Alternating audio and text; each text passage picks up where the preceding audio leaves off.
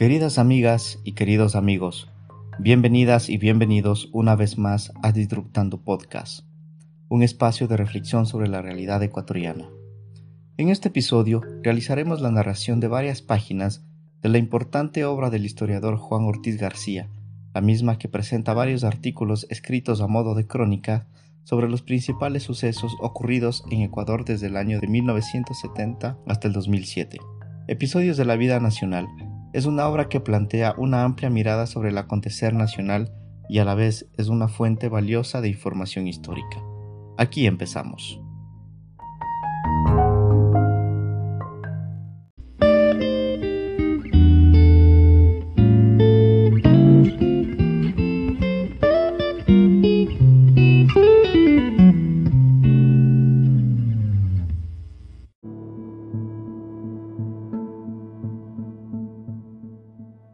Últimos meses de Velasco Ibarra. Lo que constituyó el periodo más extenso de gobiernos dictatoriales que ha tenido el Ecuador, comenzó una soleada mañana de junio de 1970. El presidente Velasco Ibarra estaba sitiado por una ola de paros y huelgas de los trabajadores y por las violentas manifestaciones de los estudiantes universitarios, enfebrecidos por la reciente muerte de su dirigente, Milton Reyes, a manos de la Dirección de Seguridad Política de la Policía. En esas circunstancias, Velasco Ibarra resolvió romper el orden constitucional vigente desde 1968, en que había triunfado en las elecciones sobre sus adversarios, Andrés Córdoba y Camilo Ponce. Tras destituir al vicepresidente de la República, disolver el Congreso, clausurar la Universidad Central y poner en vigencia la Carta Magna del 46, el flamante dictador tomó una de las más controvertidas medidas que, se decía, había sido impuesta por los militares que apoyaron su autogolpe. La destitución de Francisco Huerta Montalvo de su cargo de alcalde de Guayaquil y la remoción de Asad Bucaram, prefecto del Guayas, cuya figura en ascenso y respaldo popular le aseguraba el triunfo en las próximas elecciones a la presidencia de la República. Temido y rechazado por las Fuerzas Armadas y por la oligarquía, Don Buca era querido por el pueblo, que lo aplaudía por su estilo campechano y por su oratoria directa y jocosa, que, sin embargo, apuntaba a un modelo reformista, de corte populista, que erizaba los pelos a los detractores más todavía ante la inminencia de la explotación del petróleo y los cambios que había en el futuro gobernante, con los millonarios recursos provenientes de sus exportaciones. Pocos días después de proclamarse dictador, el 25 de julio de 1970, Velasco Ibarra puso en servicio el puente sobre los ríos Daule y Babahoyo, que une directamente Guayaquil con Daule, y que había sido concebido 14 años atrás. Un mes más tarde, el 24 de agosto de 1971, visitó el Ecuador el presidente chileno Salvador Allende, que, tras optar por la presidencia de la República en cuatro ocasiones, finalmente alcanzó la primera magistratura en noviembre de 1970. Médico y político socialista, fue sucesivamente diputado, ministro de Salud, senador y presidente del Senado. El ascenso de Allende constituyó el primer caso en Occidente de un marxista que accedía al poder mediante un proceso democrático de elecciones generales. Apoyado por un conglomerado de partidos de izquierda, pretendió llevar a Chile al socialismo, nacionalizar el cobre. Todo ello en medio de la Guerra Fría y de una grave crisis financiera interna. La oposición, fincada en la Cámara de Diputados, acusó a Allende de violar la Constitución de manera reiterada. Un par de meses más tarde y antes de cumplir tres años de gobierno, se produjo un golpe de Estado en el que participaron las tres ramas de las Fuerzas Armadas y los carabineros. Tras verse sitiado por aviones y tanques de guerra que bombardearon y atacaron el Palacio de la Moneda, Allende se suicidó. Ese mismo día, el 11 de septiembre de 1973, tomó el poder el general Augusto Pinochet, que encabezó una férrea dictadura que duraría 17 años. En aquella ocasión en que visitó el Ecuador, Allende afirmó que América Latina no puede seguir siendo el continente de la esperanza frustrada, no puede seguir siendo el continente potencialmente rico cuyos habitantes en un porcentaje tan alto saben del hambre y de la desocupación, de la falta de vivienda, de agua, de luz, de libros. Una semana antes de la visita del mandatario chileno, durante los días de mayor violencia estudiantil en rechazo a la nueva ley de educación superior que expediría el gobierno, y mientras se producían las más fuertes acciones de represión por parte de la dictadura civil de Velasco Ibarra, desapareció en circunstancias misteriosas Rafael Brito Mendoza, oriundo de Guamote, Chimborazo, estudiante de la Universidad de Guayaquil y presidente de la Asociación Nacional de Estudiantes de Derecho del Ecuador, ANEDE. Pocos días después, el 31 de agosto, fue hallado muerto y con serios indicios de torturas en una playa cercana a Atoncito, actual provincia de Santa Elena.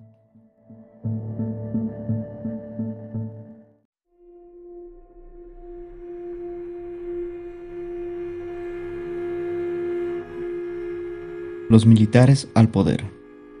Pronto, los militares expresarían de manera frontal sus intenciones de derrocar al dictador Velasco Ibarra y hacerse con el poder.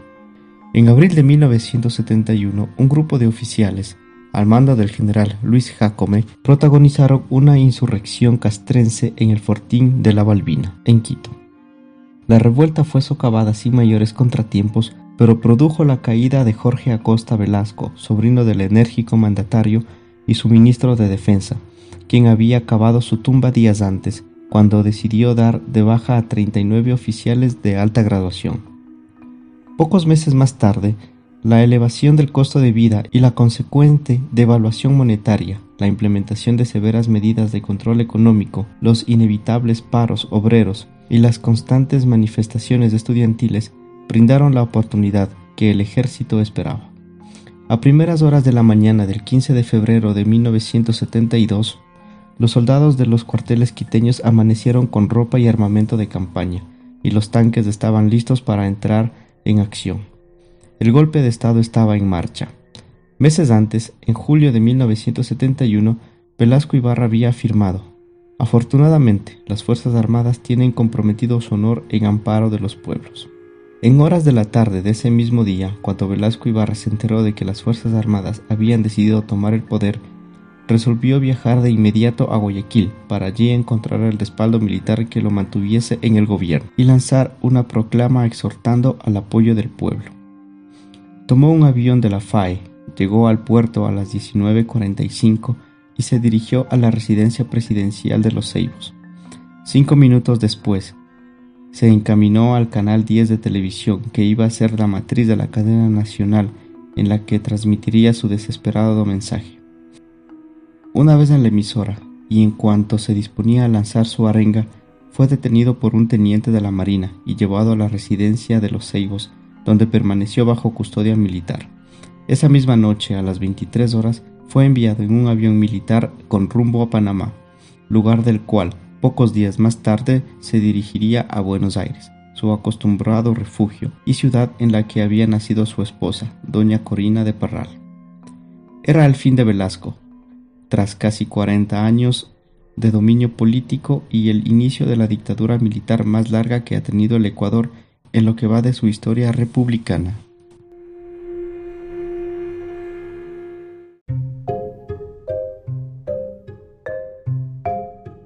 Luego del carnavalazo.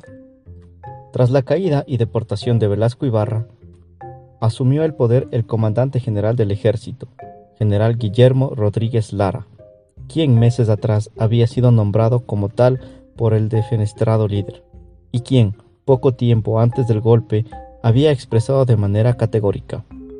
Solo los insensatos de mentalidad obtusa pueden pensar en una dictadura.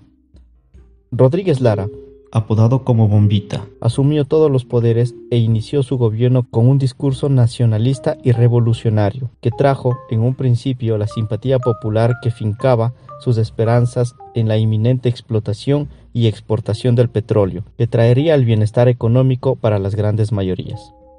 Una de las primeras medidas de Rodríguez Lara, que la mantuvo por cerca de cuatro años, fue establecer el estado de sitio en todo el país, suspendiendo de ese modo las garantías constitucionales. En su afán de gobernar sin obstáculos, confinó en las selvas amazónicas a varios líderes opositores, fiscalizó a varios funcionarios del depuesto gobierno, intervino la Corte Suprema de Justicia e instauró los tribunales especiales para agilizar la administración de justicia frente a los delitos de subversión. Por aquellos años, El Ecuador seguía los postulados de la doctrina de seguridad del Estado como un escudo que protegiera al mundo occidental de la amenaza del avance comunista.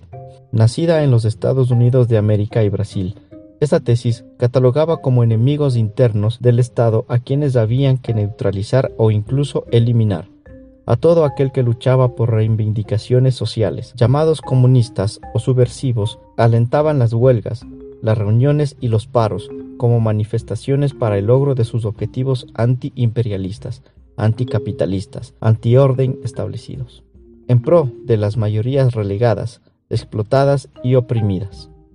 La policía o las Fuerzas Armadas eran las herramientas utilizadas por los gobiernos para aplacar estas acciones que perturbaban el orden y la paz.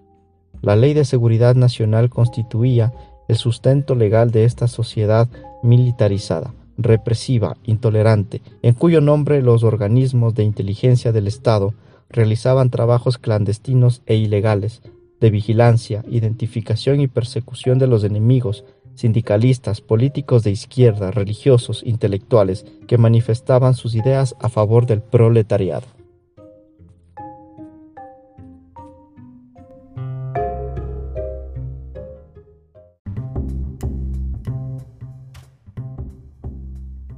Los primeros barriles de petróleo del oriente ecuatoriano. El 23 de junio de 1972, cuando habían transcurrido apenas cuatro meses desde que Rodríguez Lara hubo asumido el poder, y cuando se cumplían cinco años del descubrimiento que hizo el consorcio estadounidense Texaco Gulf de abundantes reservas de petróleo en la zona de Aguarico, Lago en la oriente provincia de Napo, fue establecida la cooperación estatal petrolera CEPE, con la finalidad de administrar y controlar la explotación y comercialización petrolera, conforme a la también recién promulgada Ley de Hidrocarburos. Tres días después, el 26 de junio, en medio de la algarabía nacional, llegaría el petróleo del puerto de Balao, en la provincia costera de Esmeraldas, para iniciar de esta forma la explotación del oro negro, que así se prometía. Traería la tan ansiada bonanza que durante décadas había esperado el pueblo ecuatoriano. Una nota de El Comercio del 27 de junio de 1972 informaba. Se inició la explotación petrolera. A las 11 y 02 minutos de la mañana de ayer fue extraído oficialmente en Balao el primer barril de petróleo procedente de las estructuras nororientales. Cuando el jefe de Estado, Guillermo Rodríguez Lara, abrió la válvula que dio paso al oro negro, luego de un viaje de más de 503 kilómetros a través del oleoducto transecuatoriano tendido entre el lago Agrio y el puerto esmeraldeño. Dos meses más tarde, el 17 de agosto de 1972, se realizó la primera explotación de petróleo ecuatoriano procedente de la selva amazónica. 308.238 barriles se comercializaron en 2.34 dólares cada uno. Una vez que el petróleo fluyó en Balao, comenzó una nueva época en la historia económica ecuatoriana, que fue celebrada en días de Rodríguez Lara con exagerado y hasta pintoresco holgorio. Por las más importantes calles de las principales ciudades del país, el primer barril de petróleo fue exhibido y llevado en hombros como una imagen santa hasta ser trasladado a su destino final, Quito, donde fue colocado en la cima de la libertad monumento erigido en conmemoración de la batalla de Pichincha. CEPE inició sus actividades de búsqueda de nuevos yacimientos, de comercialización y transporte de petróleo y sus derivados, en medio de la renuncia de intereses nacionales y extranjeros. Rodríguez Lara imprimió durante su gobierno un sentido nacionalista a la administración de la exportación petrolera. Puso en vigencia la ley de hidrocarburos, al igual que la creación de CEPE ideada en el gobierno anterior de Velasco Ibarra, que incrementaba las regalías para el Estado, que establecía que los contratos petroleros podrían durar máximo 20 años y que, además, fijaba en 200.000 hectáreas el tope para las concesiones de tierras. Esta medida ocasionó que las compañías extranjeras devolvieran el 80% de los territorios que les habían sido otorgados originalmente por 50 años. El mapa petrolero ecuatoriano comenzó a transformarse con la reversión de áreas concedidas a compañías extranjeras que pasaron a integrar el patrimonio de CEPE. Si bien en 1971 El gobierno velasquista había revisado el contrato original de Texaco Golf y obligaba a la empresa a devolver al Estado ecuatoriano 930.000 hectáreas. Es en 1972, en vísperas de iniciar las exportaciones del crudo oriente, cuando más de 4 millones de hectáreas de la región amazónica permanecían todavía en poder de diversas compañías extranjeras. Ese mismo año, la Corporación Estatal Petrolera tomó el control del polioducto Durán-Quito, a la sazón única vía moderna de transporte del combustible. El Ecuador ingresó a la Organización de Países Exportadores de Petróleo, OPEP, en calidad de miembro titular. Fines del año de 1973, el Ecuador ingresó a la Organización de Países Exportadores de Petróleo, OPEP, en calidad de miembro titular a fines del año de 1973. En marzo de 1974 se adjudicó la construcción de la refinería de Esmeraldas al consorcio japonés Sumitomo Chiyoda, que inició sus operaciones en el año de 1977, parcialmente en el año de 1974 y en forma completa desde 1976.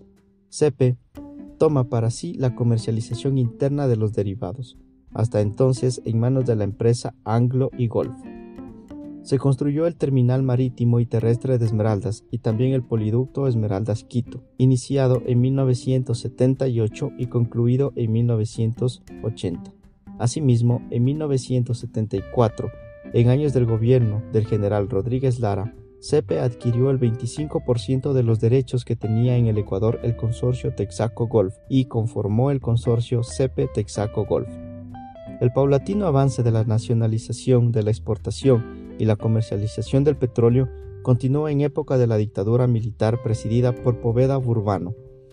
Es así que, en enero de 1976, se revierte al Estado todo el campo Ancón operado y explotado por la compañía Anglo, y en junio de ese mismo año pasa a poder del Estado las áreas que operaba CEPECA, con lo cual CEPE comenzó a exportar los 803 pozos productivos de la península de Santa Elena.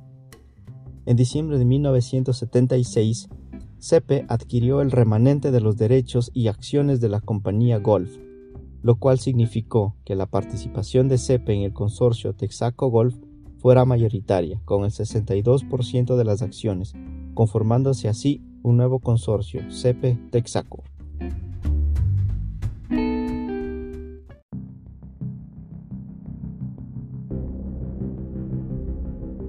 Jorge Delgado y la masacre de Múnich.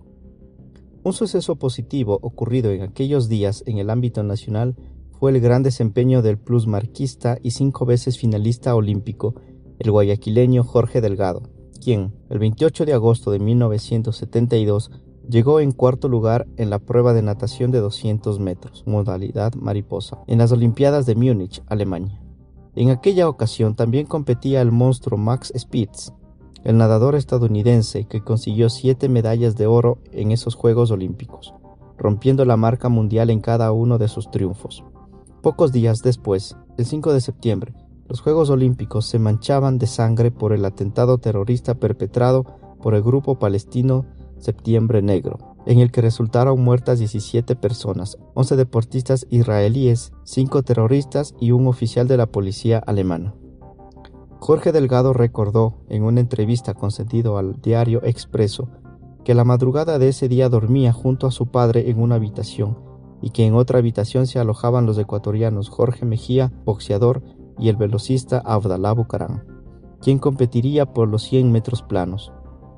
Pero la suerte, recordó Delgado, le fue adversa al joven atleta Bucarán ya que no pudo competir en la prueba, pues poco antes de participar se lesionó al entrenar en la pista de tartán, muy diferente a la de carbón en la que solía entrenar en Guayaquil. En la madrugada de ese día, a 400 metros del lugar en que ocurrían los hechos, Delgado se había despertado. Al escuchar los disparos me levanté, me senté en el borde de la cama y luego volví a acostarme porque todo volvió al silencio. Ninguno de los que estaban conmigo se despertó, eran como las cuatro de la mañana. A la hora del desayuno se percataron de que algo grave había ocurrido, pues toda la villa olímpica estaba acordonada.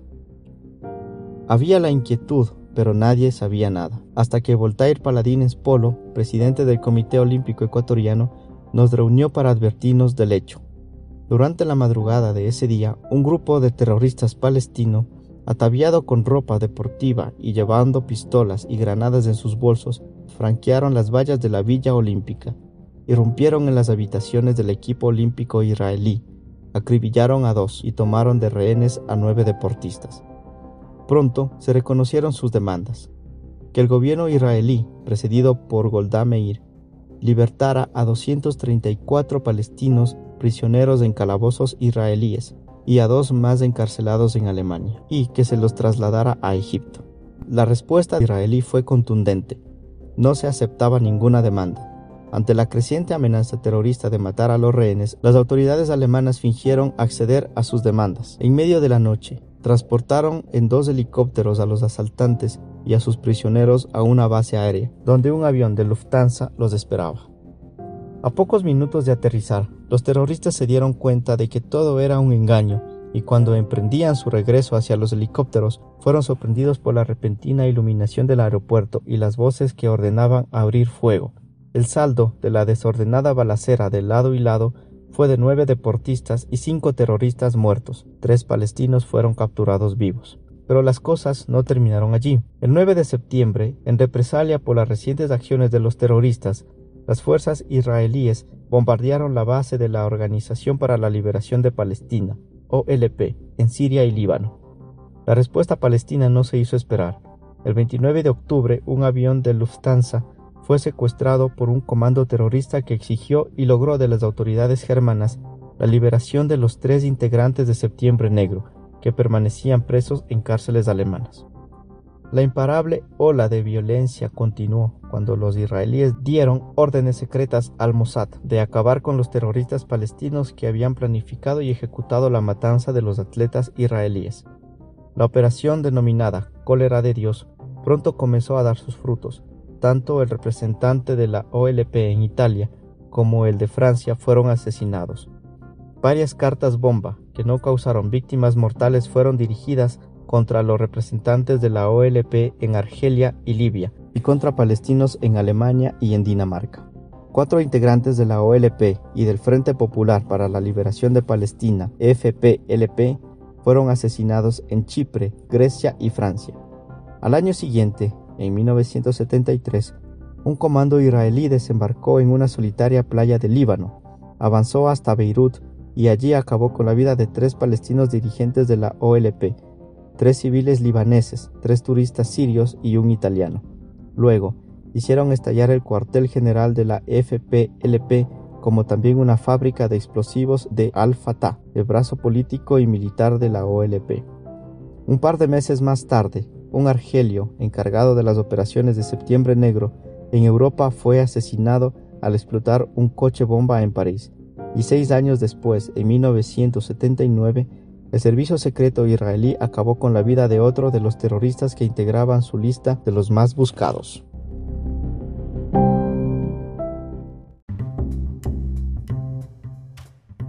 Dos ecuatorianos notables.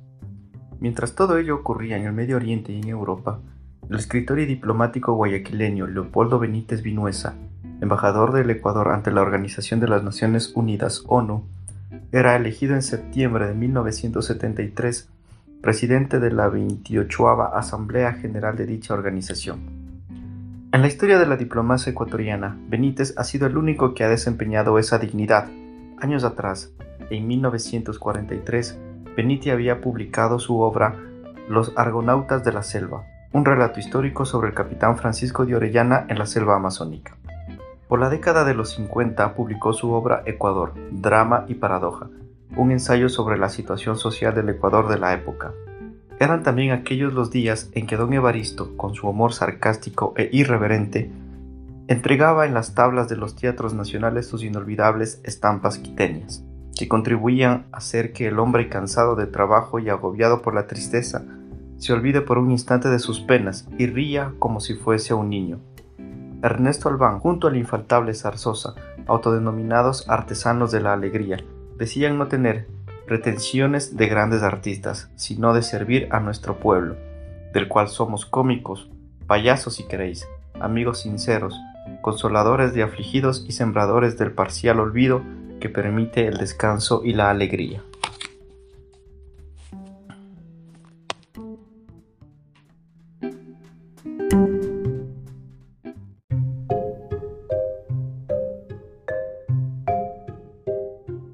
Visita inesperada.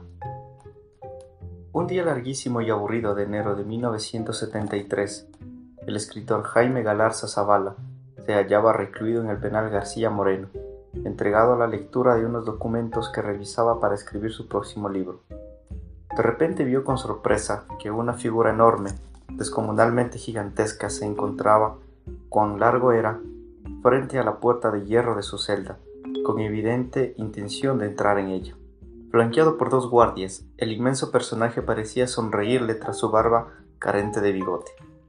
Galarza, el entonces célebre escritor de El festín del petróleo, en el cual denunciaba serios perjuicios para el Estado por presuntos intentos de monopolizar los recursos del oro negro por parte de las transnacionales, especialmente de la compañía Texaco Golf. Había sido, sin embargo, recluido en prisión, acusado de asaltar al Citibank. En noviembre caí preso, acusado del asalto al Citibank de Quito. Mas llegado al momento, ninguno de los empleados de dicho banco se acercó a declarar en mi contra, pues todo era una patraña. También me quisieron los militares involucrar en el asalto al Banco Nacional de Fomento de Daule, pero eso tampoco prosperó. Las Fuerzas Armadas estaban desunidas en mi caso, pues mientras existían corrientes progresistas como la del contraalmirante Gustavo Jarrín Ampudia, quien expresaba abiertamente por la prensa su respeto por mis opiniones, los ministerios de defensa y de gobierno eran manejados por dos fascistas redomados. Recluido en el penal García Moreno leí Infamia y Verdad, pseudo réplica escrita por el ex Otto Arrosemena Gómez, quien me injurió sin poder refutarme. Yo le respondí con Piratas en el Golfo, ensayo de 370 páginas que apareció en 1974 en 10.000 ejemplares, detallando los vergonzosos pormenores del reparto de concesiones en el Golfo de Guayaquil, ejecutado por Arrosemena a través de siete ilustres desconocidos.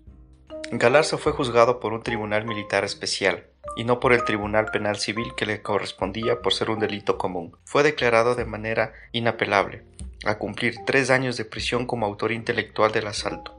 Cuando le faltaban cuatro meses para cumplir su condena, el escritor decidió efectuar una huelga de hambre junto con otros presos políticos. Fue uno de aquellos días en que Galarza se encontraba en el calabozo, cuando aquel enorme personaje de raras barbas sin bigote evidenciaba su intención de visitarlo.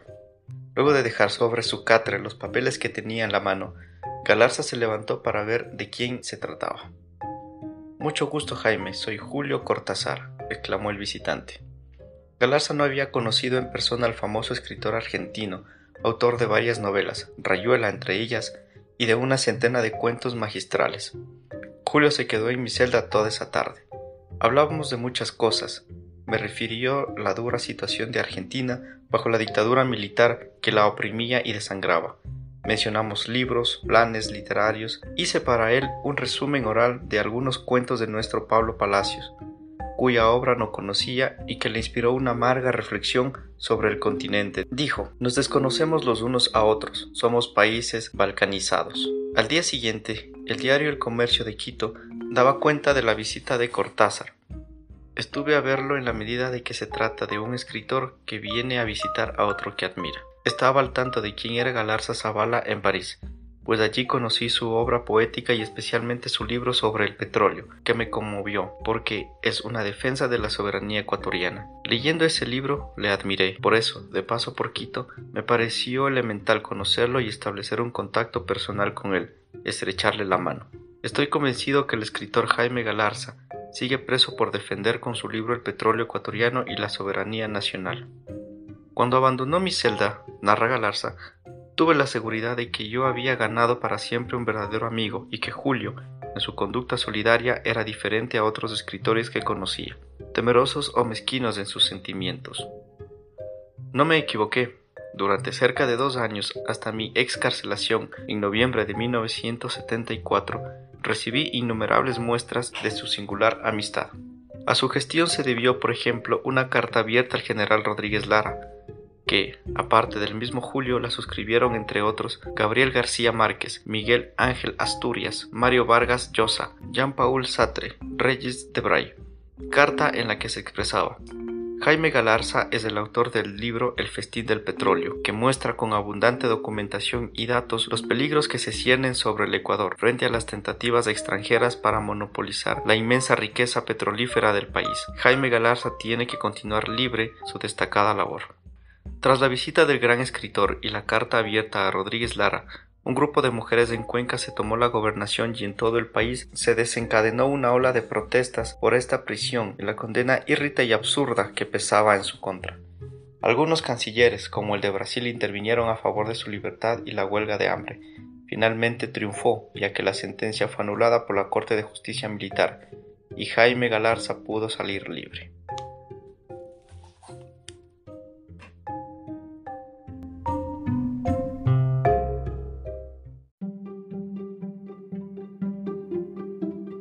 Algunos datos del censo de 1974.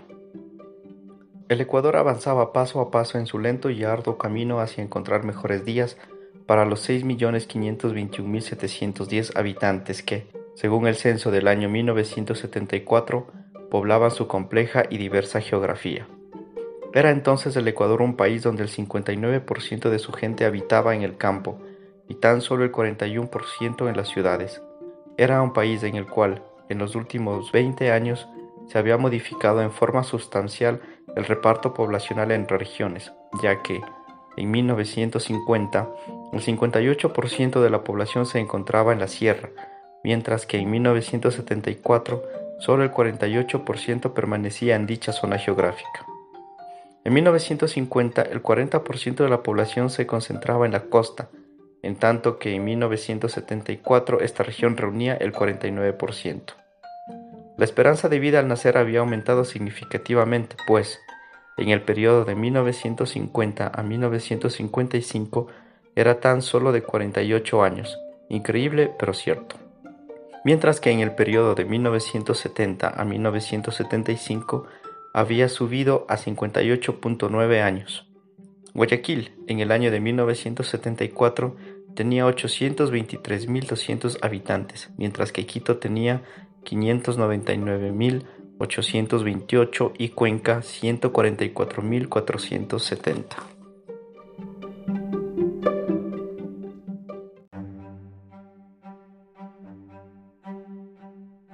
Primeros años de Rodríguez Lara.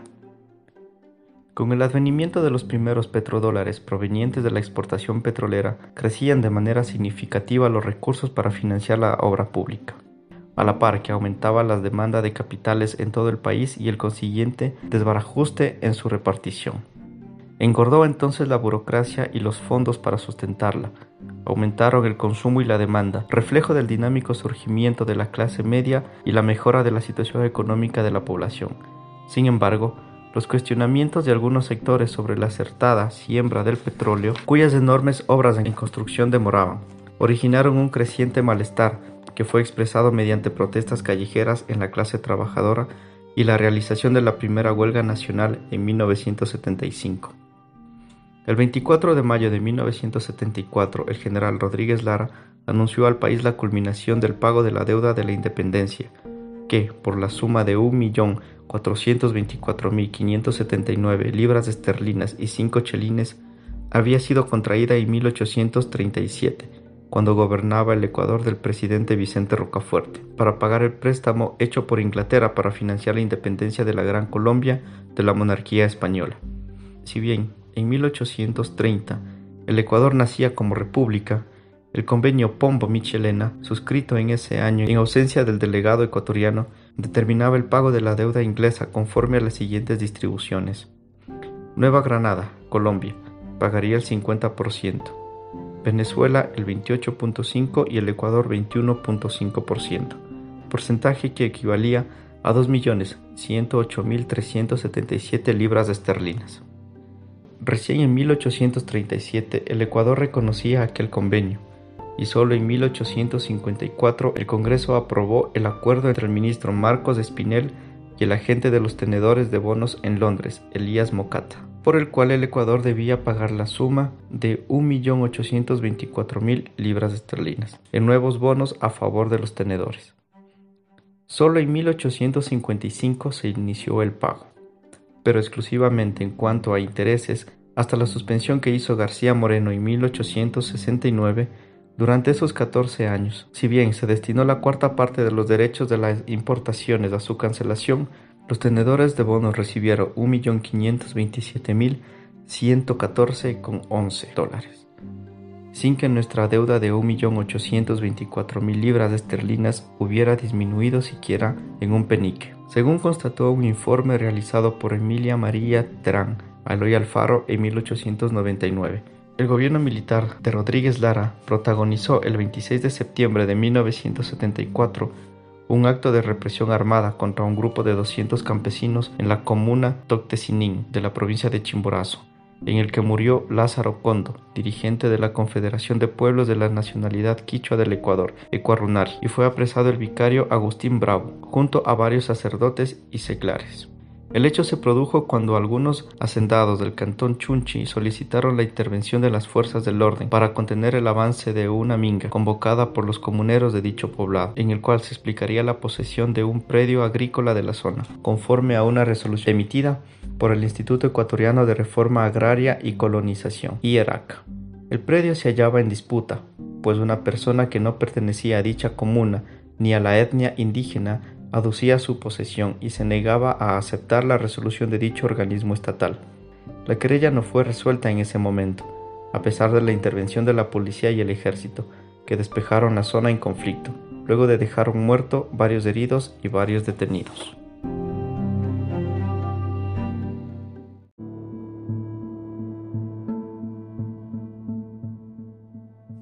Paréntesis religioso. Por aquellos días, en el mes de agosto de 1975, al conmemorarse el centenario de la muerte del expresidente Gabriel García Moreno, fue descubierto en la iglesia de Santa Catalina en Quito el ataúd que contenía sus restos. Tras su asesinato, sus despojos habían permanecido ocultos, a fin de prevenir una eventual profanación. Al acto de recordación asistieron, entre otros, el expresidente Camilo Ponce Enríquez, el cardenal Pablo Muñoz Vega, el doctor Suárez Ventimilla y Monseñor Juan Larrea Holguín. El féretro fue trasladado hasta la Catedral Metropolitana de Quito, donde había expirado el 6 de agosto de 1875 y donde fue depositado cerca de la imagen de Nuestra Señora de la Merced. Eran también aquellos los tiempos en que Monseñor Leonidas Proaño, obispo de Riobamba y bautizado por el pueblo como el obispo de los pobres, realizaba sus visitas pastorales a los indígenas de su diócesis y otros lugares del país con alta población indígena. Lo conocí cuando la marejada de muchos odios rompía contra él, señalándolo como subversivo y apóstata, recordaba años atrás el periodista Alberto Borges. Era una campaña amarga, inquietante y sórdida que obligó al Vaticano a una investigación en regla. Fue cuando lo entrevisté en ese retiro silencioso de Santa Cruz, un campo melancólico de 3.000 metros de altura cerca del Chimborazo, cerca de las desgracias indias, cerca de la eternidad. Decía cosas emocionantes y sostenía con voz firme y tono tranquilo que el espíritu todo lo puede aunque sea con sufrimiento. Sostenía que la aventura humana de nada valía si faltaba el pan de la justicia. También me dijo que seremos juzgados por dos cosas, por nuestra justicia y por nuestra rectitud. Caminábamos entre árboles y silencio. Más tarde comenzó a oscurecer. Nos dirigimos a la casa modesta. Cinco indios le esperaban en el patio. Se arrodillaron para besar sus manos. No besaban las manos de un patrón, besaban las manos que curan, que confortan, que guían el rebaño hacia los prados de amor. Leonidas Proaño había nacido en 1910 en San Antonio de Ibarra, Imbabura. A sus 26 años fue ordenado sacerdote católico. En 1954, el Papa Pío XII lo nombró obispo de Riobamba. Fundó las escuelas radiofónicas populares y el Centro de Estudios y Acción Social como medios para educar, formar, concientizar, evangelizar. Fue pionero en el Ecuador en la alfabetización indígena en su lengua quichua. Antes de promulgada la ley de reforma agraria, entregó las tierras de la curia diocesana a los indígenas. Recibió varios doctorados honoris causa, numerosos premios y reconocimientos nacionales e internacionales, y fue el primer ecuatoriano candidatizado en 1986 al Premio Nobel de la Paz. La Fundación Pueblo Indio del Ecuador, creado por el obispo, afirma en su página web que Proaño murió pobre, sin tener dónde reclinar su cabeza, el 31 de agosto de 1988, y fue sepultado, según su propio deseo, en el Centro de Formación de Misioneras Indígenas ubicado en la comunidad indígena de Pucahuaico, al pie del Taita Imbabura, cerca de su pueblo natal, desde donde nos continúa evangelizando.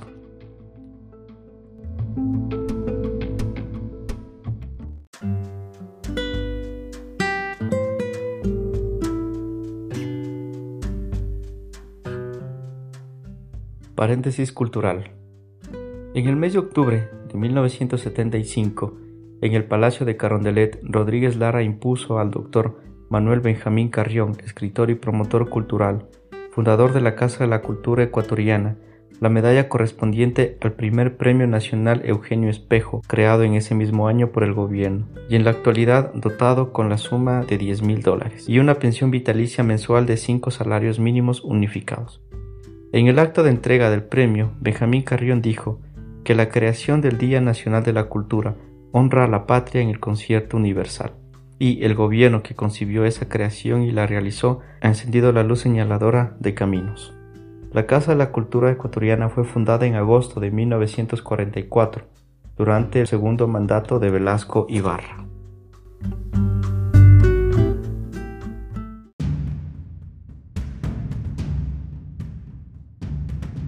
Bombita se desinfla. Las dudas y controversias que habían surgido a propósito de la utilización de los recursos petroleros que el gobierno de Rodríguez Lara recrudecieron y se manifestaron el 31 de agosto de 1975, cuando una insurrección militar intentó derrocarlo, lo que luego se conoció como la Guerra de la Funeraria o el 32 de agosto. Ocurrió cuando un grupo de oficiales, bajo las órdenes del general Raúl González Alvear, se sublevó desde el cuartel Eplicachima, situado al sur de Quito. En cuanto Rodríguez Lara se informó de los hechos, viajó a Riobamba a buscar el apoyo del batallón Galápagos. Rodríguez Lara también contaba con el apoyo de varias unidades de la Fuerza Aérea Ecuatoriana FAE y la Marina. Con los tanques de las fuerzas blindadas y un fuerte contingente de soldados bien pertrechados, regresó a Quito a dar batalla. Atrincherados en la funeraria Quito, a la vuelta del Palacio de Gobierno, los rebeldes pretendían tomar la sede del gobierno. Tras una balacera de la puta madre, como dijera al mundo entero a través de una emisora internacional un periodista de diario El Comercio que, guardecido bajo su escritorio, fue entrevistado en medio de los hechos que acontecían cerca de las instalaciones del matutino. El general Rodríguez Lara logró sofocar la rebelión militar. La batalla produjo 22 muertos y varias decenas de heridos de lado y lado, entre ellos algunos civiles. Varios oficiales y tropa rebelde fueron trasladados a la penitenciaría. El general González Alvear logró refugio en la Embajada de Chile, como se verá más adelante. Los cruentos sucesos del 32 de agosto debilitaron la precaria unidad del ejército. El sábado 10 de enero de 1973 hubo una celebración con doble motivo en el Palacio de Gobierno. El jefe de Estado cumplía 52 años.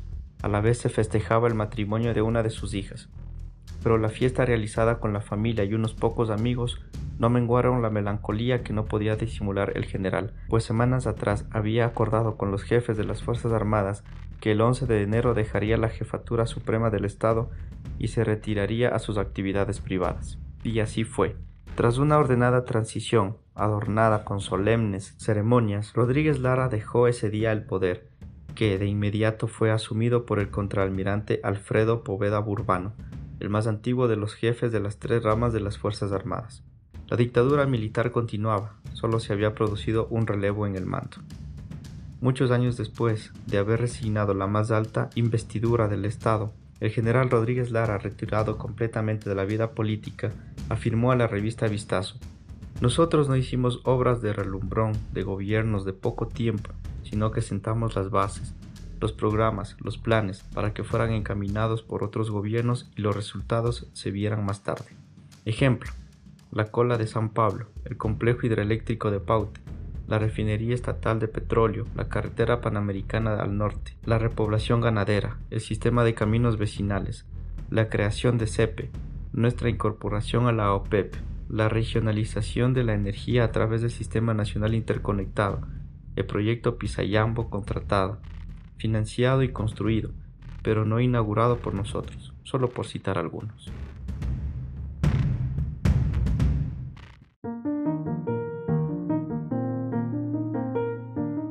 Queridas amigas y queridos amigos, hemos llegado al final de este episodio en Relatos de Ciudadanía, Gobierno y Estado. Por ello invitamos a que nos escuches en nuestros próximos capítulos en los cuales con ayuda de importantes invitados abordaremos temas interesantes y de actualidad, cuyo fin será el de cambiar el rumbo a los procesos habituales de nuestra sociedad, porque esto es Disruptando Podcast.